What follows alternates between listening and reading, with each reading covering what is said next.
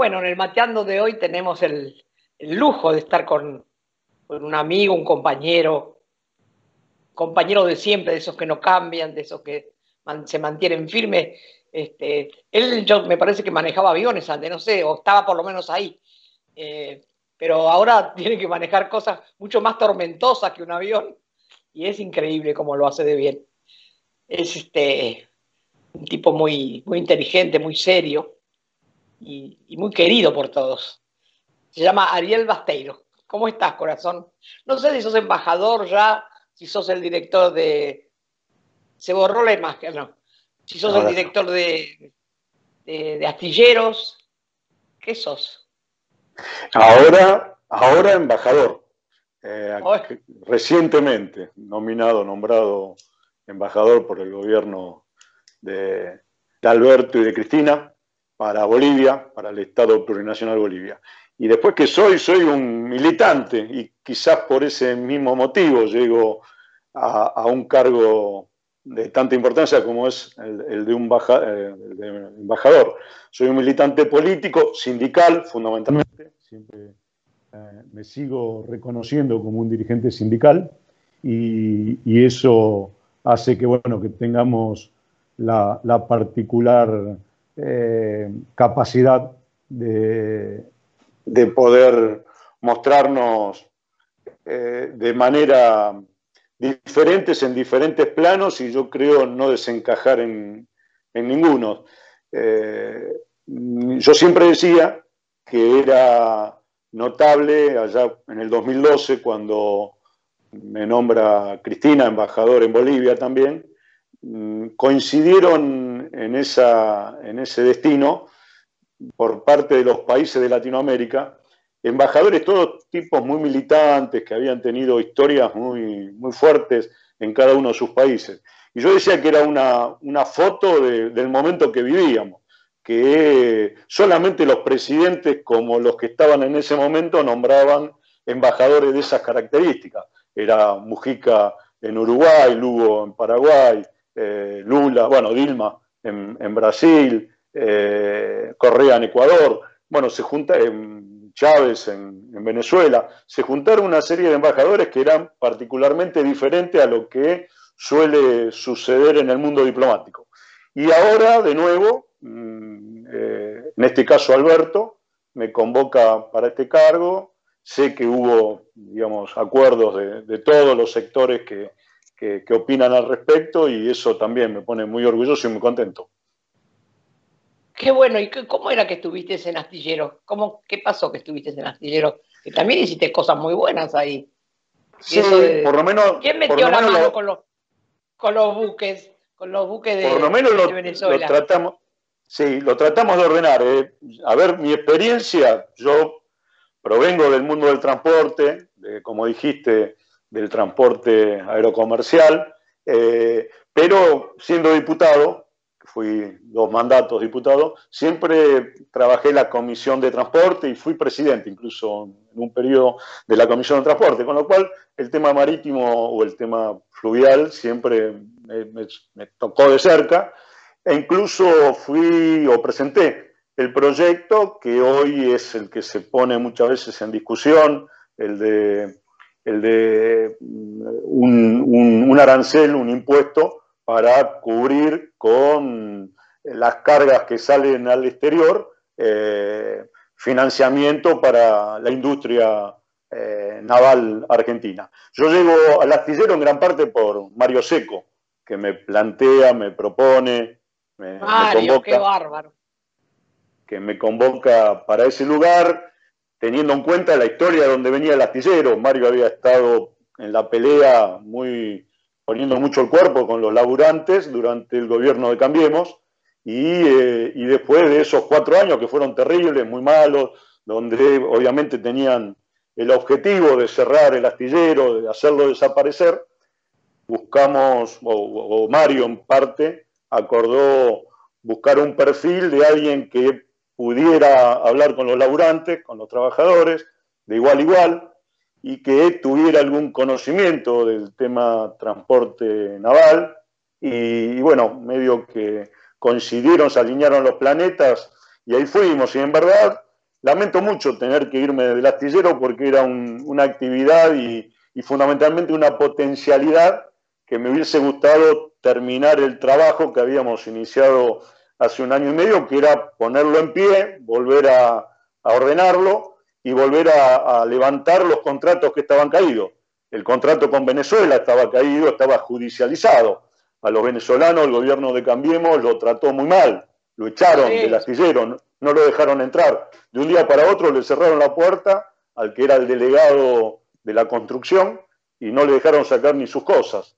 Eh, obviamente esto llevó a que, ante la falta de respuesta, terminara en un juicio o en una judicialización del tema que pudimos levantar de buena forma, sin ningún costo, sin ninguna actitud, a partir del cambio de gobierno y, de que también en, Venezuela, en, en PDVSA fundamentalmente, que es la propietaria de los barcos, entendieron que se abría una nueva etapa y que se podía acordar y volver a poner eso en funcionamiento. Así que ahora se está trabajando ya casi el Eva Perón, que es el barco que hace tanto tiempo espera para poder ser entregado a, Venezuela. Eh, ya está prácticamente terminado, lo mandan ahora el mes que viene, lo mandamos o lo manda el actual presidente ahora a, Bahía Blanca, para que lo pinten. Al dique seco para que lo pinten. Sí, dique seco para que lo pinten, exactamente. ¿Viste Así cómo que ya con eso. Para algo, para algo nací ahí cerca. Te soplaron, te soplaron.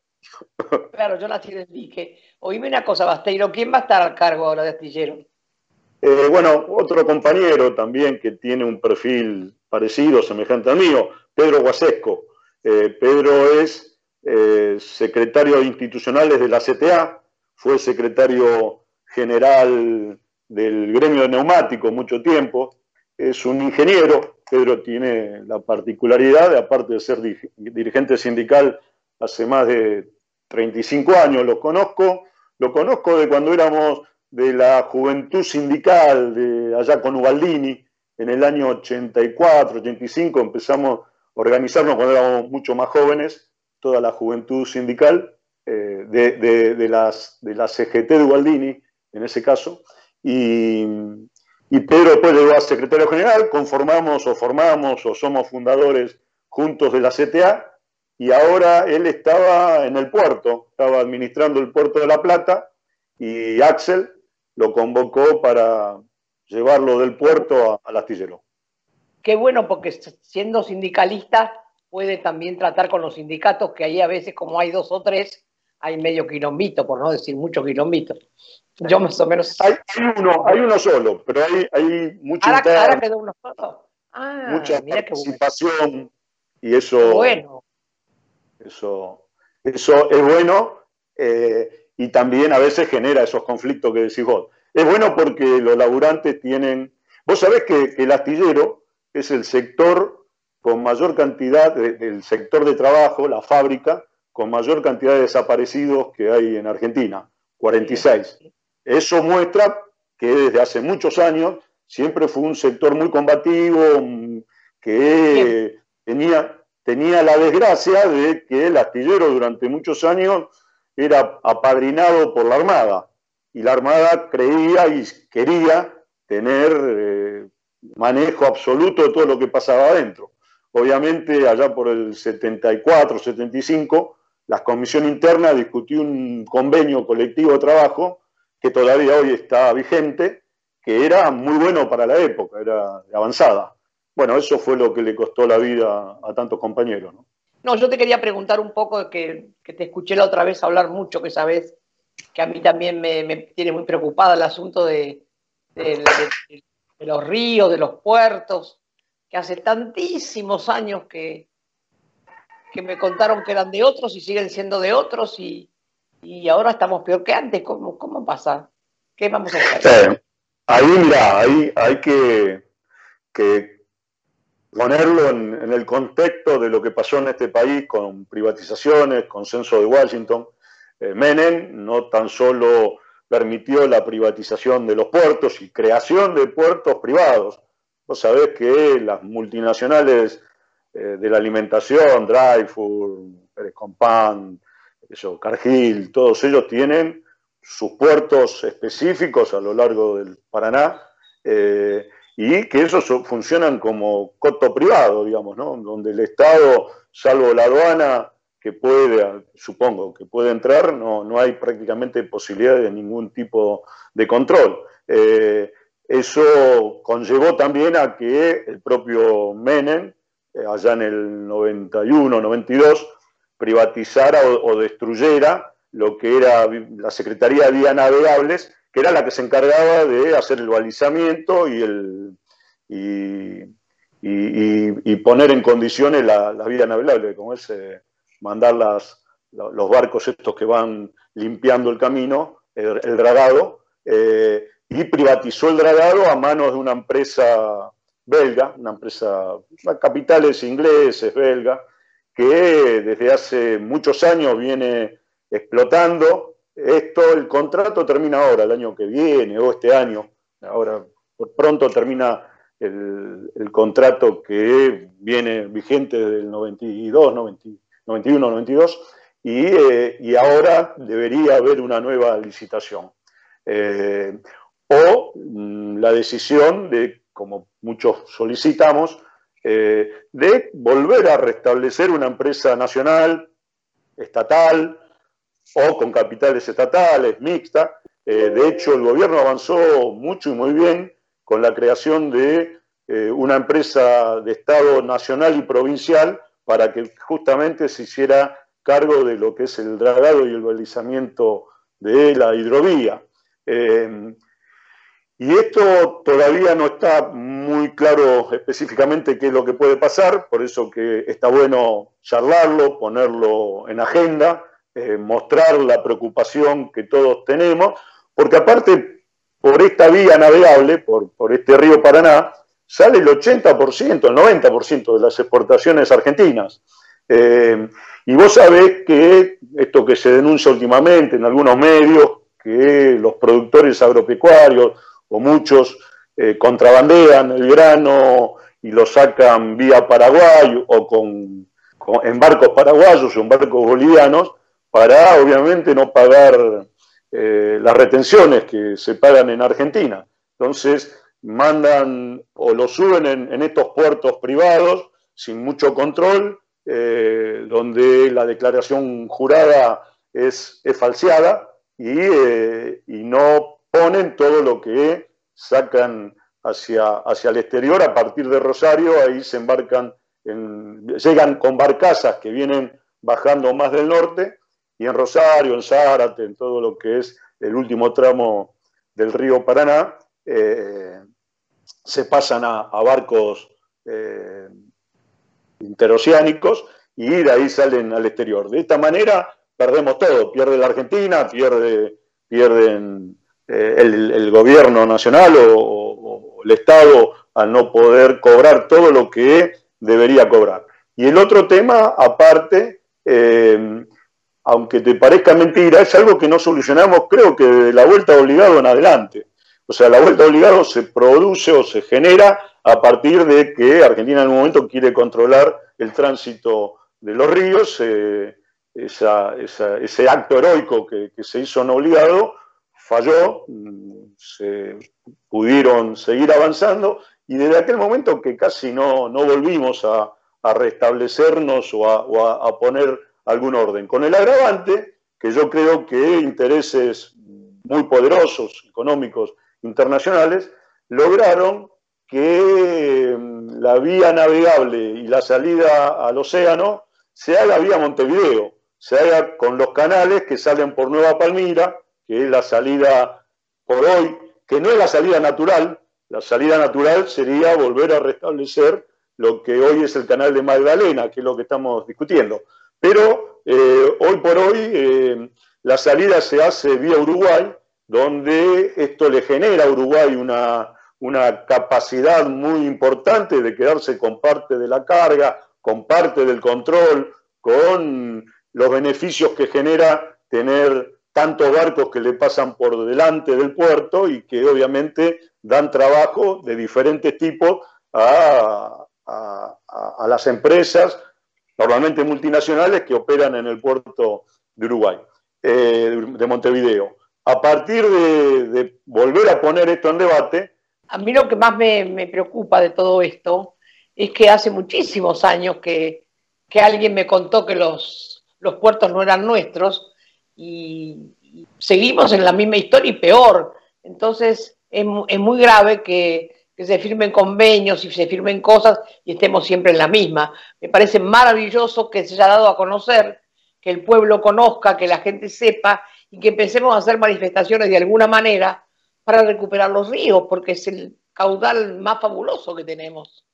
No, pero aparte es, mucho más grave que eso. Mirá, eh, en verdad en los últimos años, a partir de Néstor, logramos recuperar los ferrocarriles, logramos recuperar las aerolíneas, logramos recuperar el correo argentino, que en parte es una empresa que lleva y trae mercadería. Eh, se hicieron inversiones monumentales en, rutas y en caminos. Eh, lo que no se avanzó en la misma proporción fue el tema marítimo y puerto. Hay que preguntarse por qué. Fundamentalmente porque también hay intereses muy, muy, muy fuertes que operan y que trabajan y que meten la cuchara permanentemente para no permitirnos avanzar todo lo que habría que avanzar. Ahora el tema se metió en la agenda, está en debate, yo creo que va a ser muy difícil, por lo menos la gente empezó a enterarse que eh, esto les conviene a los productores agropecuarios, a las grandes multinacionales de la alimentación, y quizás por eso hay que encontrar la respuesta de por qué no se pudo, no se, todo este tiempo no se avanzó en, en confeccionar o en, construir la salida marítima por el mar argentino, por el lado argentino. Está la posibilidad con este canal de Magdalena, que nace acá un poquitito más al norte de La Plata, que es, un canal, es un canal natural, es un canal natural, es el canal que el canal natural que tiene el río de la Plata. Los otros canales son canales dragados, son canales generados por el hombre, no, no son eh, lo cual cuesta y, es mucho más costoso desde el punto de vista económico, mucho más trabajo sostenerlos y mantenerlos navegables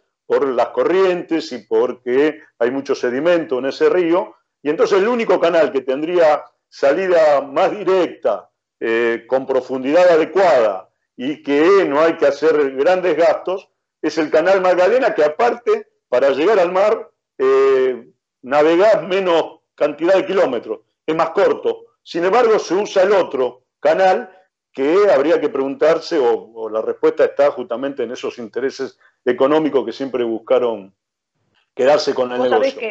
y el problema, te, te digo lo último, el problema es que no es tan solo el tema de navegar los ríos, es que es muy difícil tener un astillero que funcione bien, tener marina mercante como la Argentina tuvo y que también Menem la desapareció. Eh, la, destruyó, no, la, cerró, que fue la empresa Elma. Elma era una empresa nacional eh, que se dedicaba a, transportar la carga que salía de Argentina, eh, que genera un negocio exorbitante, 4 mil, 5 mil millones de dólares anuales. Eso es lo que Argentina pierde por tener que tomar empresas extranjeras para que le hagan el flete. Antes estaba Elma, hoy Elma no existe más. Entonces, creo que hay que trabajar en el hecho de volver a tener los puertos y los ríos para la utilización y la soberanía argentina. Tener una empresa de transporte marítimo como era Elma y también tener de esa manera, seguramente los astilleros argentinos tendrán trabajo, porque si vos no tenés flota mercante propia, es muy difícil y no tenés armadores y no tenés empresas que sean argentinas, es muy difícil que se genere trabajo en un astillero como Río Santiago, como Tandanor o como cualquier otro astillero privado. Vos sabés que mi hijo Raúl, estudiaba mucho los humedales y me contaba una vez que ese dragado que se hace para que salgan los buques por ahí, a veces se hace demasiado profundo y es malo porque después absorbe, no sé qué me contaba, y es muy malo para, para los humedales que tenemos y para todo lo que hay que conservar. O sea que hasta el dragado que se hace para que ellos salgan por ahí también es malo. Ni siquiera el dragado es bueno. no, pero mira, el, tantos, tantos años que los chicos hablaban de eso. El canal Punta Indio, que es el canal por donde se sale hoy hacia el océano, es un canal que atraviesa un banco de arena. Entonces, eh, ese banco de arena lo tuvieron que prácticamente levantar. Y vos viste, la naturaleza, digamos, se cobra todo. Si vos eh, rompes el equilibrio ese eh, natural que, tendría o que tiene las corrientes del río, provoca que cada dos por tres ese, ese banco de arena vuelve a, a, desmoronarse y a ocupar el canal, con lo cual el costo es amplísimo, mucho más importante, pero eso es un negocio, porque de esa manera la empresa privada que se encarga del dragado cobra por mm, metro cúbico de arena removido, con lo cual le conviene que la cosa sea así. Es todo un, mal negocio que en algún momento se instaló en esa, en esa Argentina de la década del 90 y que todavía no tuvimos la capacidad de repararlo. Yo creo que están llegando buenos momentos para empezar a preocuparse y ocuparse de esto. Claro, por, eso a mí me gusta difundirlo para, la gente que nos escucha a nosotros, para que también se, no solamente hay que ocuparse del hambre, porque el hambre también viene porque no tenemos nada de eso. Mirá la, fortuna que entraría si eso fuera nuestro. No habría hambre, tanto hambre en la gente. También hay que hacer entender que no solo el hambre y la, desocupación y, y, el mal momento que estamos viviendo, sino también los que nos roban todo, ¿no? Sí, sí. Bueno, bien lo había dicho Jaureche, que el problema no son los gringos que nos vienen a comprar, sino los criollos que nos venden, digamos, ¿no? Y acá hubo, mucha, muchos periodos donde hubo, bueno, desde Macri, desde Macri como último ejemplo, para atrás tenés varios también ejemplos a lo largo de la historia donde estuvieron más atados a los intereses gringos que, que a nuestros intereses soberanos. Bueno, te, agradezco un montón porque la verdad que nos importa mucho que, nuestros compañeros y compañeras tomen en sus manos, en sus charlas, en sus debates, como prioridad, porque esto es, el principio de que no tengamos tanta hambre y tanta desocupación y tanta miseria. Esto es un principio importante hace muchos años. Así que te dejo a vos para que cierres este, este mateando, que digas lo que quieras, qué podemos hacer, qué te parece.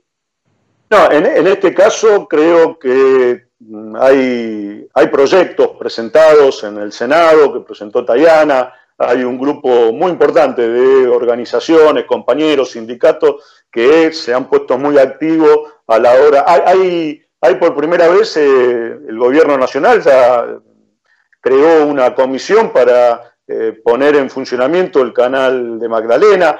Por primera vez en mucho tiempo se volvió a poner la boya que marca el inicio del canal, algo que había dejado de hacerse desde hace mucho tiempo y también hay presupuesto para eh, adecuarlo y ponerlo en funcionamiento. El canal de Magdalena, la Cancillería ya avisó a, Uruguay que eh, Argentina va a empezar a utilizar esa salida, que es un paso administrativo que había que llevar adelante, porque vos sabés que el río de la Plata es un río binacional y entonces hay que ir informándolo. O sea que por el canal de Magdalena hemos avanzado un montón en este año como nunca se había qué avanzado. Bueno, qué bueno, qué bueno. Creo que ahora falta tomar, poner la frutilla del postre y eh, definir prontamente quiénes son los que van a hacer el, el dragado, el balizamiento de toda la hidrovía. Vos sabés que la hidrovía tiene un recorrido de 2.700 kilómetros de largo, de los cuales en territorio paraguayo, boliviano, brasilero, no son más de 500 kilómetros, 400 kilómetros. O sea, el 90%, 90 de eh, recorrido pasa por Argentina, con lo cual es Argentina la que debería, obviamente, ocuparse, trabajar y tener una empresa propia que haga esa tarea que se hizo, vuelvo a repetirte, desde la década del 30 hasta, hasta los 90, o sea que, hubo muchos años y eso fue eh, bien llevado, fue, fue eficiente, no sé, bueno, los motivos de las eh, privatizaciones de la década del 90 solamente justificaron eh, cerrar una empresa nacional como, o, o sacarle al Estado Nacional el manejo de ese trabajo y bueno, yo creo que hay que recuperarlo, hay que trabajar para recuperarlo. Y después también te veo atrás con la bandera Huipala, estoy saliendo esta semana ya para, Bolivia, para, hacerme cargo de la embajada, y, eh, y allá se están viviendo también momentos bastante complejos, bastante complicados, porque cuando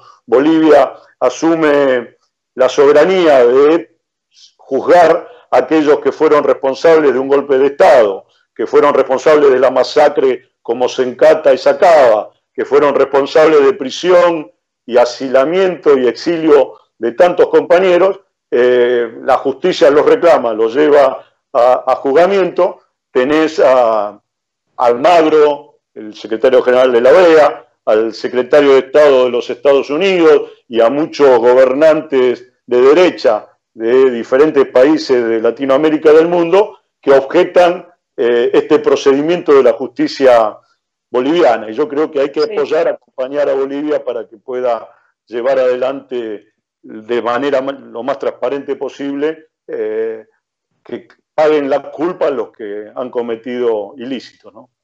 Y que paguen como tienen que pagar. Bolivia también tiene el problema de salida al mar, también tiene un problema. Así que bueno, nos, tenemos que dar una mano. Nos tenemos que dar una mano entre nosotros y ayudarnos. Te deseo un muy buen, una buena gestión. Sé que la vas a hacer porque tenemos muy puesto el corazón ahí. Y cuando vayas, dale un abrazo a Evo de, parte de las madres y gracias por todo, Basteiro. Gracias, gracias, gracias, gracias. Un beso. gracias a vos, gracias a vos por todo, por tu ejemplo, por tu lucha y por porque sos un faro para todos nosotros.